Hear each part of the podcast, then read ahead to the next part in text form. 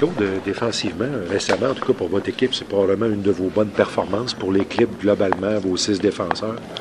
Oui, écoute, j'ai trouvé qu'on fait du bon travail. Surtout, euh, on a bien protégé l'enclave. Puis c'est sûr qu'à la fin, avec les jeux de puissance, euh, ils ont eu quelques chances, mais euh, je te dirais, même en, je pense en deuxième période, ils ont peut-être eu une, une, chance de marquer, une bonne chance de marquer, c'est tout.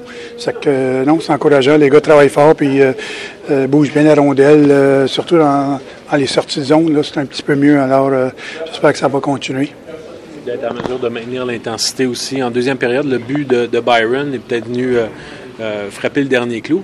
Ben, c'était pour nous, on, on, avait une bonne idée qu'il changerait probablement le gardien pour la deuxième période. Puis on s'était dit c'est important d'aller chercher le prochain but. Là, puis euh, bon effort, là, belle passe de d'Armia. Puis euh, gros but pour Paul Biron. As-tu des nouvelles de Thomas Tatar? Ben, pas plus que qu'on a là. C'était, je te dirais, c'est, ça regardait plus comme une situation préventive que d'autres choses.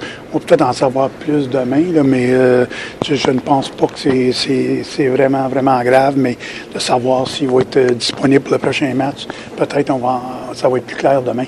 Outre le a marqué, est-ce que tu es satisfait de la performance de Charles Ludon ce soir? Ah oui, tout le monde. Euh, je te dirais que les gars, même son trio, là, quand ils étaient ensemble, là, quand ils les mettaient ensemble, ils travaillent bien ensemble. Puis euh, c'était bon de voir Charles marquer un but. Là.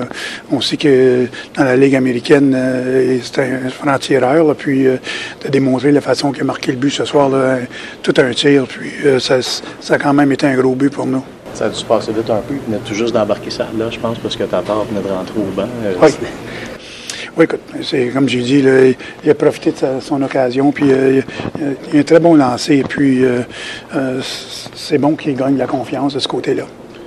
Claude, Marc Bergevin a émis publiquement son soutien envers toi en vue de la prochaine saison? Est-ce que c'est important pour toi, à travers toute l'adversité que tu as dû traverser cette saison?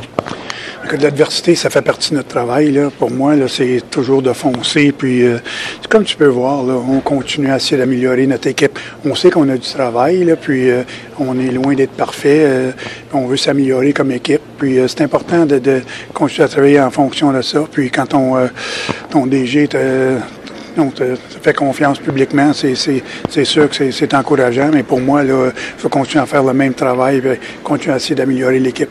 Merci beaucoup, Claude. Merci. Je une question sur Johnny Boychuk. C'est un joueur que oui. tu as connu, évidemment. Oui. Est-ce que tu te sens inquiet? Est-ce que tu as déjà posé des questions? Euh, oui, j'ai justement, j'ai euh, lancé un, disons, un texte à, à Barry Trotz euh, pour dire... Euh, je sais qu'il n'est peut-être pas dans, dans, l'humeur pour jaser, là, mais j'ai dit, oh, si tu peux me donner des nouvelles sur Johnny Boychuk. Tout le monde est inquiet dans le vestiaire. Il y en a bien qui le connaissent aussi. Là.